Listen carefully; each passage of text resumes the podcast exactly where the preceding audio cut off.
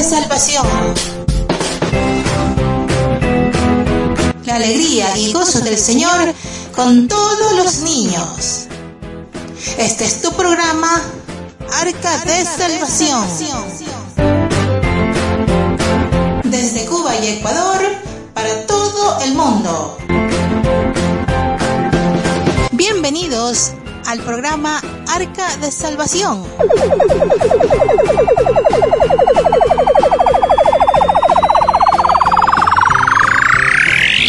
Comenzamos con Arca de Salvación.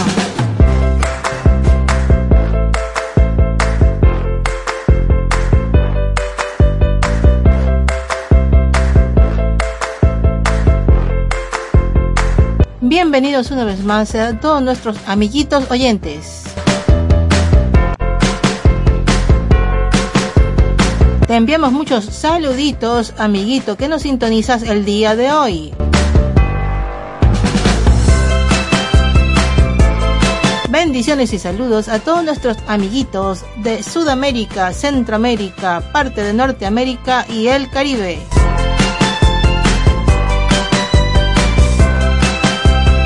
Aquí arrancamos con tu programa Arca, de, Salvación. Pues como siempre, para empezar, te voy a dejar dos acertijos y dos preguntas bíblicas. Para que vayas pensando a lo largo de todo el programa y al final veremos si acertaste con las respuestas. Primer acertijo. ¿Qué está en el centro de París? Ay, piensa, piensa, piensa, ¿qué estará en el centro de París? Segundo acertijo. ¿Cómo se saca un elefante de una piscina? Interesante pregunta. Anda pensando cómo será que sacamos un elefante de una piscina. Ahora vamos con las preguntas bíblicas. Primera pregunta. ¿A quién le llamaban el rey de los judíos? Tienes tres opciones. Número uno, a Jesús. Número dos, a Judas. Número 3. A David. Segunda pregunta. ¿Quién avisó a María que ella tendría un hijo? Tienes tres opciones. Número 1. Un soldado. Número 2. Un ángel. Número 3. Un profeta. Bueno, ahí te dejo todas esas interrogantes de acertijo y preguntas bíblicas para que lo vayas pensando. Veremos si realmente acertaste con alguna de ellas.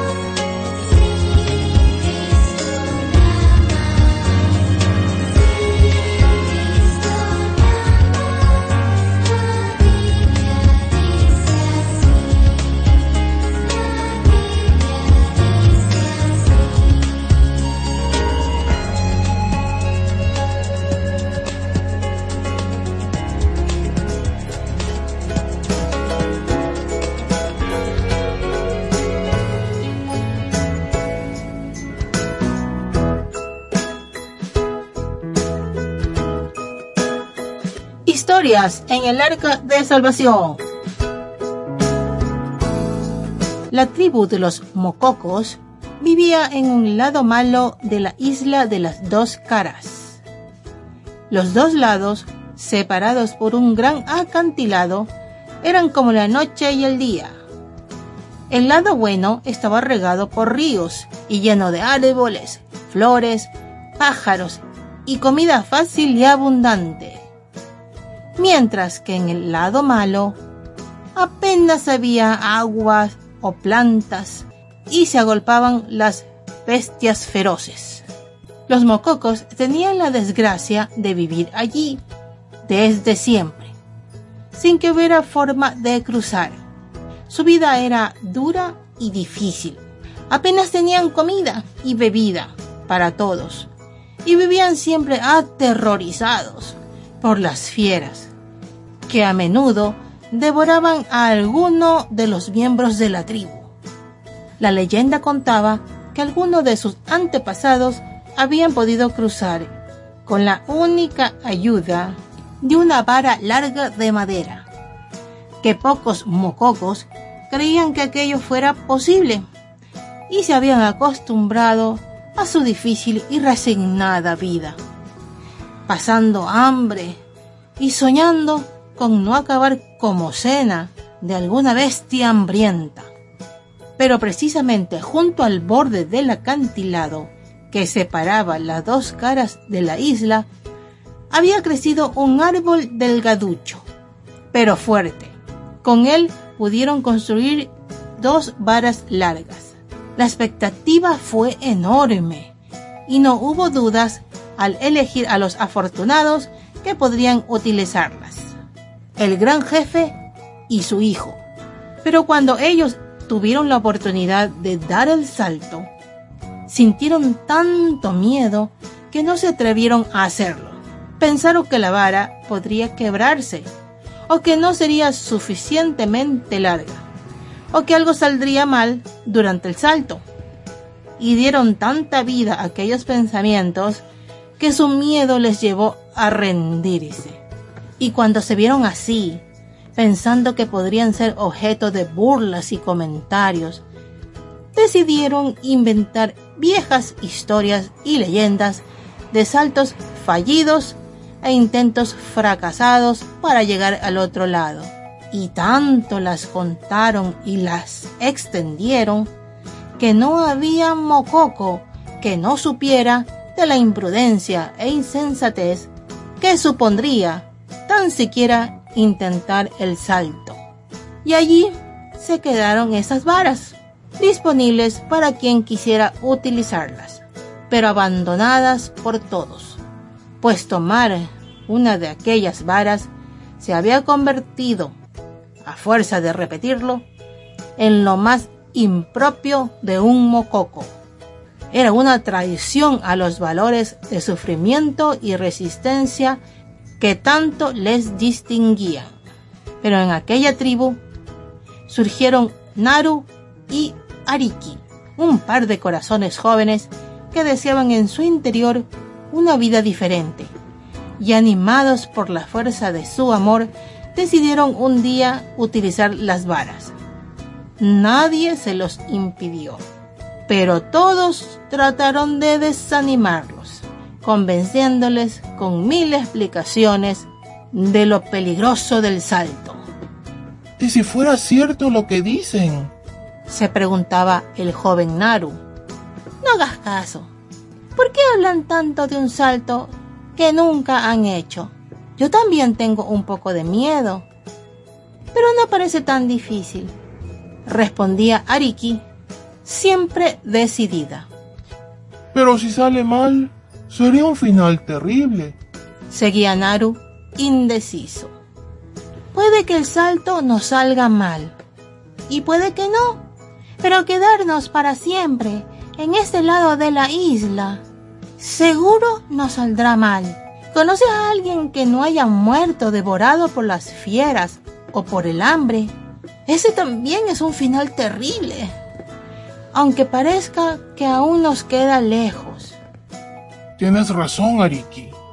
Y si esperásemos mucho, igual no tendríamos las fuerzas para dar este salto. Lo haremos mañana mismo. Y al día siguiente, Naru y Ariki saltaron a la cara buena de la isla.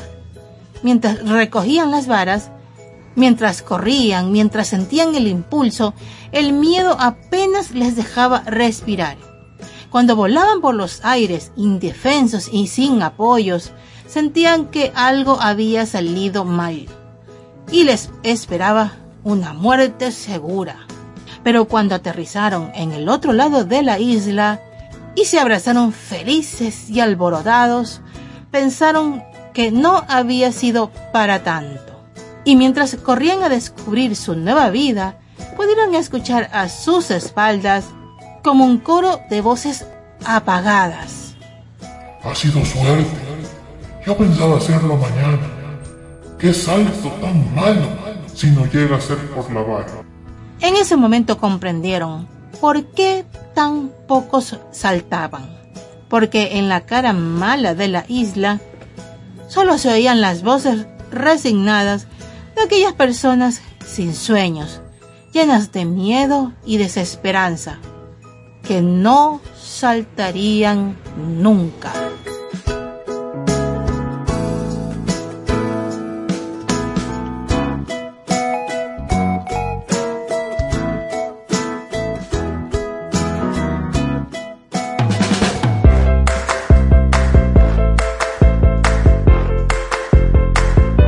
Bien amiguitos, en esta historia hemos aprendido a no rendirnos, así como esta parejita de jóvenes que decidieron no escuchar las voces de desánimo que tenía toda la tribu.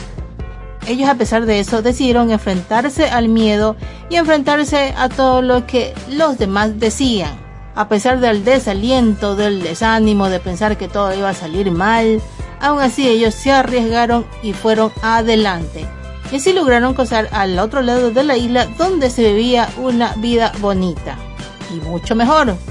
Asimismo, tú también piensa cuántas veces por el miedo, por el temor de lo que puede pasar o por el que piensas que no vas a poder lograr hacer algo. Tal vez por ese miedo te has detenido y has dicho, bueno, mejor no lo intento, bueno, mejor lo dejo para mañana o no sé, se lo pido a alguien que me ayude con esto porque yo no lo puedo hacer. Piensa cuántas veces te ha pasado eso, pues no debes dejar que ese miedo y ese temor a que no puedas lograrlo te impida hacer algo sino al contrario. Debes saber que Dios está contigo y Dios siempre te ayuda y Dios siempre te va a dar la capacidad para poder hacer las cosas que tú necesitas hacer y que debes hacer. Y te va a dar la capacidad para hacerlas bien. Así que debes dejar ese temor a un lado y siempre hacer las cosas. Cuando necesitas hacer algo y tal vez tienes miedo de que no lo vas a poder hacer, o de repente que te va a salir mal, que no vas a ser capaz de hacerlo como te lo están pidiendo, pues deja ese miedo a un lado y recuerda que Dios siempre te va a ayudar en todo lo que debas hacer. Así que simplemente como dice Dios en su palabra, esfuérzate y sé valiente y simplemente siga adelante con lo que necesites hacer o alguna cosa que tú sueñes hacer. Dios te va a dar la capacidad para lograrlo.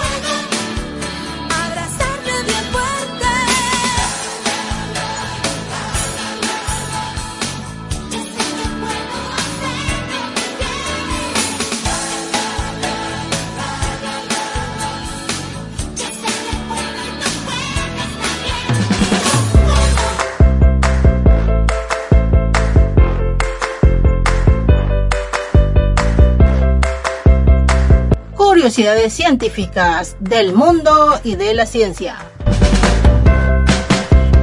Una fruta que es una ciruela llamada cacadu australiana contiene 100 veces más vitamina C que una naranja. Una célula sanguínea, la que tenemos todos en nuestro cuerpo, tarda 60 segundos en completar su recorrido por todo el cuerpo. La llamada de la ballena jorobada produce un sonido más alto que el del concorde y puede ser escuchado a 926 kilómetros de distancia. Y con respecto a lo que aprendimos el día de hoy en nuestra historia, a esforzarnos en lo que debemos hacer o en cosas que queremos lograr, poner todo nuestro empeño y dejar los miedos a un lado. ¿Qué nos dice Dios en su palabra? En segunda de Timoteo, capítulo 1, versículo 7 nos dice, porque no nos ha dado Dios espíritu de cobardía, sino de poder, de amor y de dominio propio.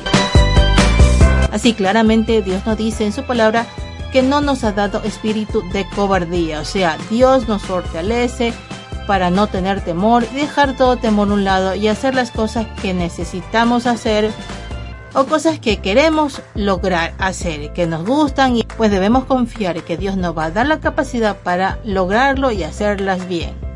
Así que simplemente deja un miedo a un lado y esfuérzate.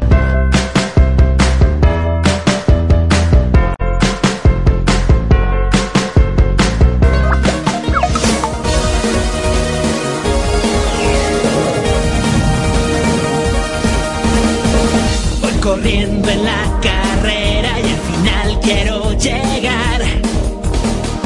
No hay segundo, no hay tercero, solo uno ganará. Si algo quiero yo tener, si una cosa yo deseo, la consigo con esfuerzo. Esfuérzate y sé valiente que la luz contigo Voy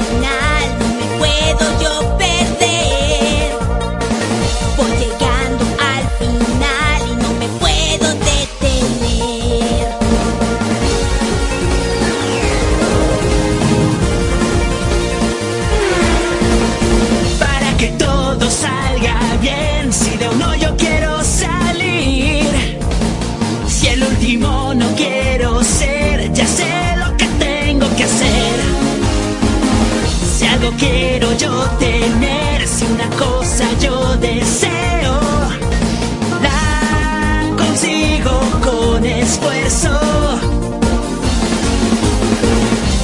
Esfuérzate y sé valiente que la luz contigo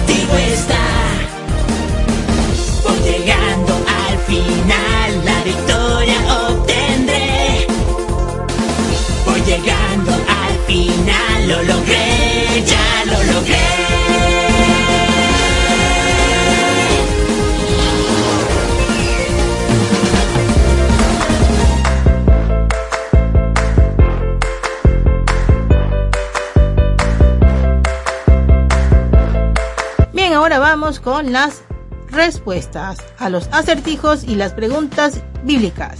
Vamos a ver si el día de hoy acertaste. Primer acertijo.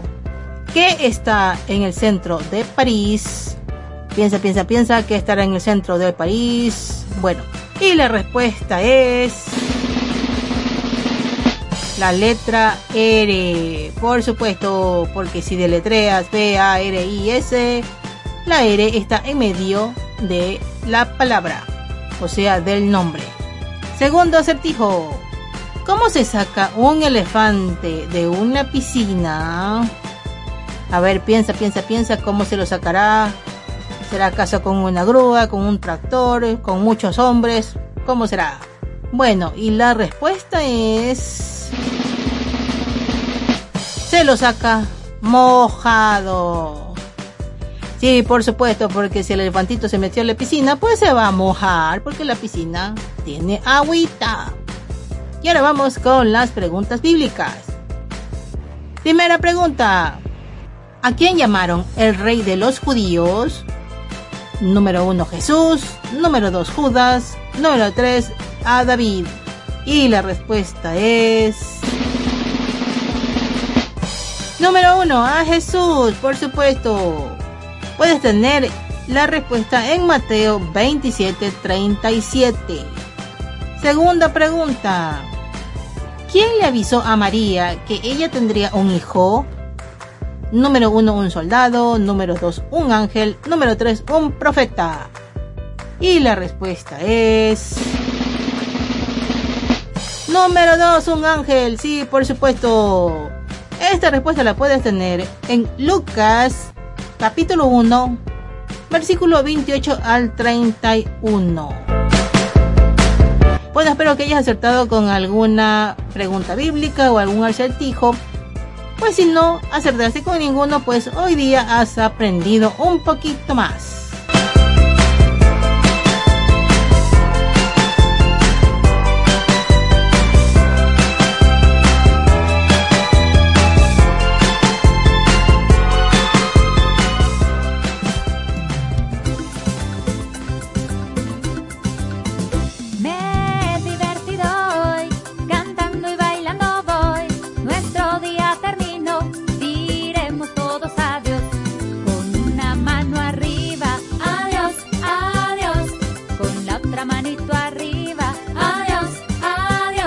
Bien, amiguito, aquí terminamos el programa de hoy. Esperamos que te haya gustado, que te hayas divertido, que hayas aprendido una buena lección para que pongas por obra.